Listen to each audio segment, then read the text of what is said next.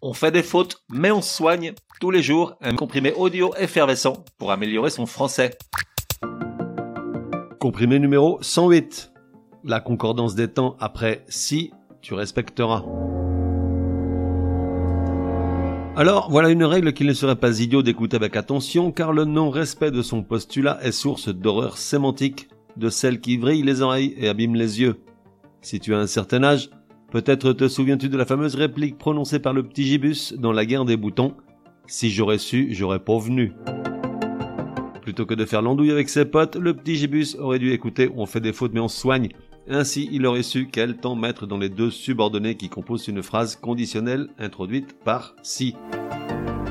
Attention, on parle là du si conditionnel, pas de l'adverbe interrogatif, comme dans la phrase Martine se demande si Patrick sait pour sa relation avec son René, ni du si qui exprime une concession et qui donne lieu à des phrases un peu alambiquées, dans un style soutenu, on verra ça un autre jour.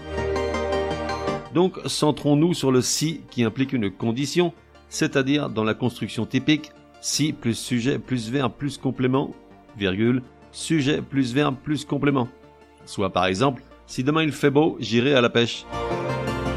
Alors, quid de la concordance des temps? Il y a trois cas de figure.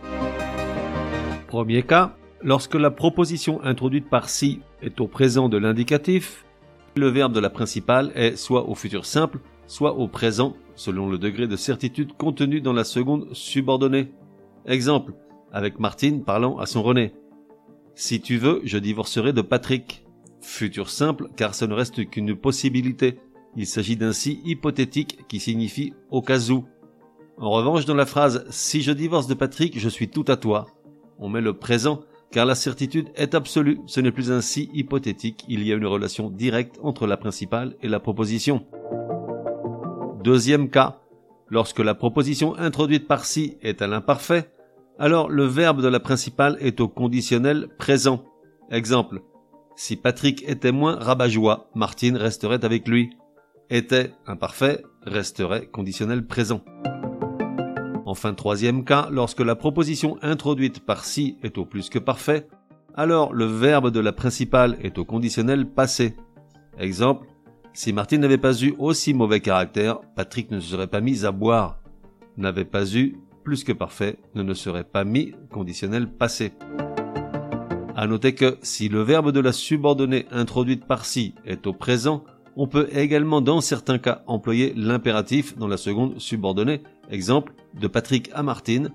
Si tu m'aimes, cesse de râler tout le temps. De la même manière, après un si est le plus que parfait, on peut employer le conditionnel présent et non le passé si l'on souhaite évoquer une certitude dans le présent. Exemple, si Martine avait eu moins mauvais caractère, aujourd'hui Patrick ne boirait pas. Boirait conditionnel présent. Résumé du comprimé numéro 108. Pour que ça rentre, quel temps mettons dans les subordonnées lorsque la première est introduite par si exprimant une condition? Il y a basiquement trois cas.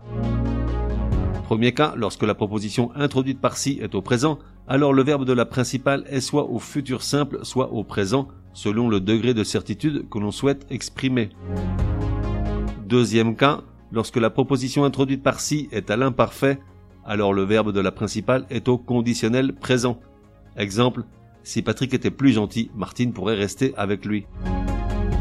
Enfin, troisième cas, lorsque la proposition introduite par si est au plus que parfait, alors le verbe de la principale est au conditionnel passé. Exemple, si Martine n'avait pas été aussi chiante, Patrick n'aurait pas autant changé que ça. On fait des fautes, mais on soigne, te donne rendez-vous demain pour un nouveau comprimé au moins aussi énervant que celui-ci. Prends bien note, s'il y a une règle de français qui t'énerve grave, soumets-la à Martine et Patrick, ils seront ravis, aussi crétins soient-ils, de la décortiquer lors d'un prochain comprimé.